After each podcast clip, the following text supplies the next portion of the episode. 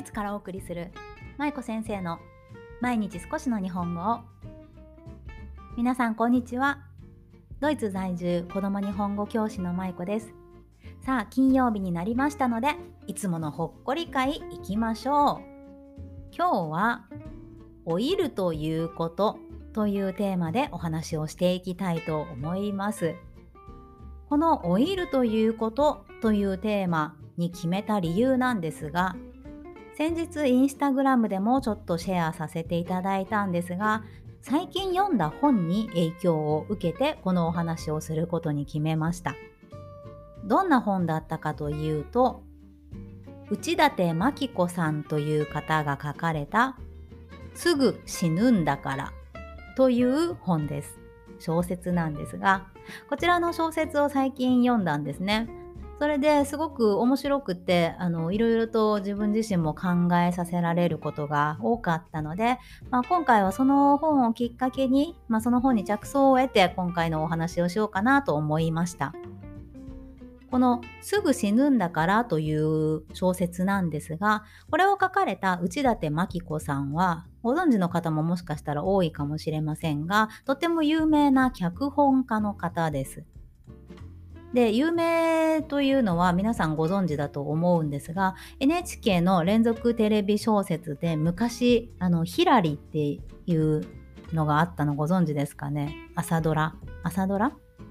そうそう、ヒラリとか、あと、週末婚ってドラマ昔ありましたよね。NHK じゃないけど、そう、あれとか、あの脚本とか、あと大河ドラマの毛利元就とか、いろんな脚本書かれてる、まあ、有名な方なんですね。で、その方が書かれている、このすぐ死ぬんだからという小説を先日読みました。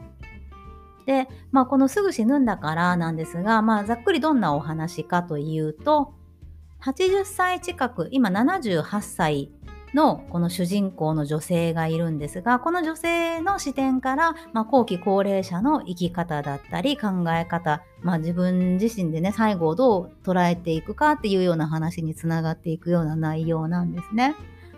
でなんか私自身も小説結構読むの,、まあ、あの好きなんだけどそんなにたくさん別に読んでるわけではなくってまあ面白そうだなと思うものをちょこちょこつまみ食いしながら読んでるんですがこの今回のように後期高齢者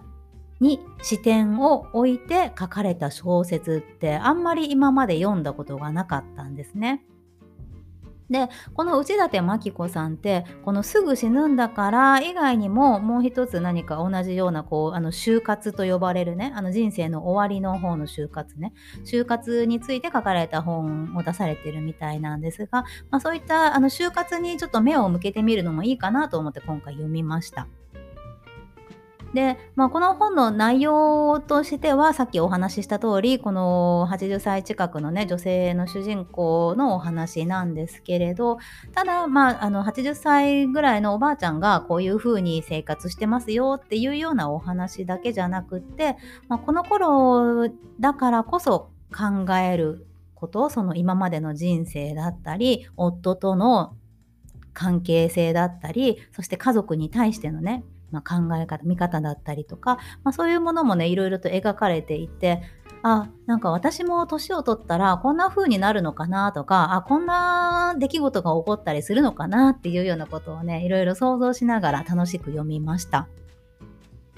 まあ、あの人生何が起こるかわからないなっていうような、まあ、小説ではあるんですが実際にこういうことって起こるかもなみたいなことをねいろいろと書かれていて、うん、面白かったです。はい。それでね、まあ、この小説「すぐ死ぬんだから」という小説を読んでいろいろと私も考えさせられるところがあったとお話ししましたけれど、まあ、何が考えさせられたかってやっぱり自分はどういうふうにこれから年を重ねていこうかなっていうことをすごく考えたんですね。あの人間の寿命って年齢の寿命もありますけど健康寿命っていうのがあるのをご存知ですか？普通にまあ生きてて例えば80歳で亡くなるのであれば80歳までがその寿命ですよね。年齢の寿命ですよね。でもこの体がしっかり動いて頭でちゃんと思考ができる、ね、考えることができる認知ができるっていうような年齢っていうのも人間にはあるんですよね。つまりはその体は生きているんだけれどただ例えば認知症になったりとかもうあの体が動かなくなって寝たきりになったりとかそうすると生きてはいるけれど健康に人生を楽しめるかっていうとそういうわけではないですよね。なので人間のその健康寿命っていうものも考えながらあの生きていきたいなというふうに思いました。でこの健康寿命なんですが今何歳ぐらいなんだろう？多分まあ70歳ぐらいとかなのかなやっぱり人間って年を取るとどこかこうガタがきますよね。足腰が弱くなったりとか、ね、その病気にかかってしまったりとか、ね、認知症になったりとかいろいろあると思うんですがやっぱり健康で生きているからこそ幸せなんであってどこか不健康になってあんまりこう生きる活力がなくなったりこう人生に何て言うのかなこう生きる希望が持てなかったりするとねそれってなんだろう？多分私だったらもう生きてても仕方ないかもって思うかもしれない。ね、なんかやっぱりだから健康に年を取っていくことっていうのがとても大切だなというのをこの本を読んで感じました。そしてもう一つはうんとこの本の主人公がね女性なんですけどこの女性のおばあちゃんなんですけどすごくいつも綺麗にしているっていう、まあ、設定なんですよね。で78なんだけれどもその旦那さんがいつも「俺はお前と結婚してよかった」ってずっと言ってくれるぐらいもう常に綺麗にしていてねあのお化粧もそうだし服装もそうだしあの78にはとても見えないって周りの人が言うようなぐらいすごく綺麗にこうなんだろう自分のことをケアしているおばあちゃんなんですよね。でまあそういうのを見ていると最初は私読んだ時にえー、もうそんなことめんどくさくてできないって思ったんですよ。でもどんどんこう読んでいくうちに少しずつ考えが変わってきてあ自分自身のことにちゃんとうんとこう何て言うのケア自分自身をちゃんとケアしていくこと自分自身に目を向けて自分の身なりだったりとか自分のまあ要望というかやりたいこととかにこう関心を持っていくっていうことがすごく大事なんだなっていうのを思ったんですよね。うん。まあもちろんその化粧とかあのお化粧したりとか服装をずっとおしゃれでいることってすごくエネルギー使うことだと思うんですよ。で、まあ年を取ってからだとなおさらですよね。やっぱり体力も落ちてきているしもうそんなことする気力もないかもしれないけれどそれでもその年を取ってもすぐ死ぬんだからってもうあと先がないんだからっていうふうに諦めるんじゃなくっていつまでも自分自身に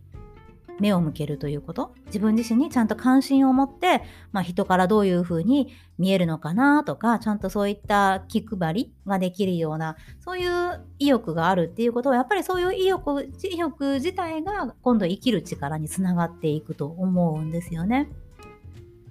なんかね私日本に一時帰国去年した時に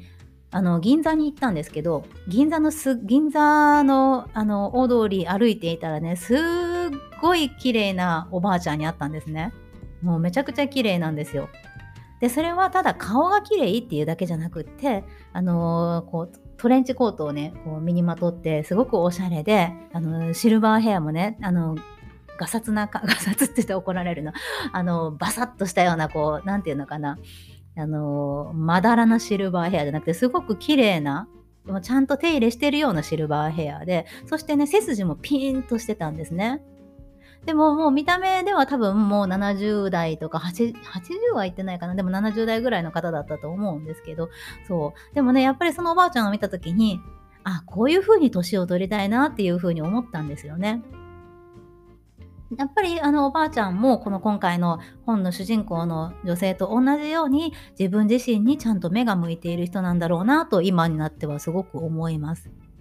ねまあ、手抜きすることがダメっていうわけじゃなくて私も手抜きなんてしょっちゅうしてるので ね、なかなかあのセルフケアって難しいとは思うんですけれどでもやっぱりセルフケアをすることでそれが、あのー、外見ももちろん内面にもねやっぱり現れてくると思うんですよね。こう人生を楽しんでるような感じ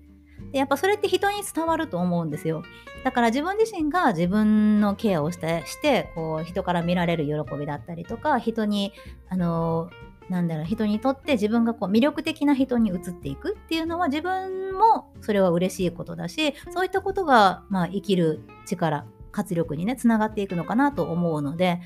うん。なので、まあ、老いるっていうのはどうしてもネガティブな側面がありますよね。やっぱりこの先が短いとかいつ死ぬかわからないっていうのは私たちみんなが感じることだと思うんです。ただもうあと少ししかないからっていうふうに諦めてしまうこのあの小説の最後の後書きのとこでもその話が出てくるんですけど高齢者っていうのはもうすぐ死ぬんだからっていうセリフを免罪符のように使うっていうことがね書かれていたんですよね。それを口にしたら楽な方へ楽な方へで流れていっても文句は言われないっていうことでねまるで免罪符のように「ああ私なんてすぐに死ぬんだから」っていうふうにね使う高齢者がすごく多いっていう話が書かれているんですけれどやっぱりこのすぐ死ぬんだからっていうことを理由に何でも諦めてしまったりどうでもいいっていうふうに思っちゃうとなんだろうやっぱり最後がその楽しく迎えられないというか諦めたままの人生になっちゃうと思うんですよね。うん、でこの小説の中に他にもう一つ出てきて私が心に残っていることがあの本当の調査かどうかわからないんですけどこの主人公のね女性があの話をしている時にえーと、主人公の女性だったかなその中で出てきた人か忘れたんですけど での話をしている時にあのアメリカでねある調査がありましたと。ね、80歳以上の老人の方、あの後期高齢者の方にアンケートを取って、ね、どんなアンケートかっていうと、あなたが今までしてこなかったことで後悔していることはありますかっていうアンケートを取ったんですって。そうすると、ダントツで1位だったのが何だったかっていうと、それは挑戦してこなかったこと。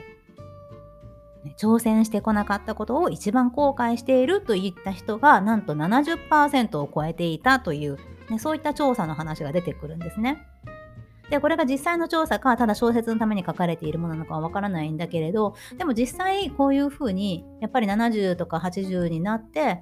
あ自分はもっといろいろ挑戦してこればよかった、ね、自分でこんなことをしてこればよかったっていうふうにねあの後悔している人ってすごく多いんじゃないかなって私感じたんですよね。でまあ挑戦とまたその自分をきれいに見せるっていうのはまた違うとは思うんだけれどでも、まあ、どこかでつながっているのかなとも思いました自分自身に目を向けることそしてその力でこうどんどん外に出ていく外に向かって挑戦していくことっていうのはやっぱりつながっているような気もするのでなので、まあ、いつまでもその挑戦を忘れずにそして自分自身を磨くことを忘れずにね私も老いていきたいなというふうに感じました。はい、このすぐ死ぬんだからという内館牧子さんの小説とっても面白かったのでよかったら皆さんぜひお手に取ってみてください。ちなみに私はこれを Amazon の Audible、あのいつもの Audible で 読みました。あの1500円で毎月聞き放題の Audible なんですけど、本当にあの Audible でいつもすごく楽しい本をたくさん読んでいます。で、今月末までだったら2ヶ月無料キャンペーンやっているので、よかったらね、あのリンク貼っておくので、また皆さん登録してみてください。2ヶ月終わったら解約すればいいと思います。私も最初そうしてた。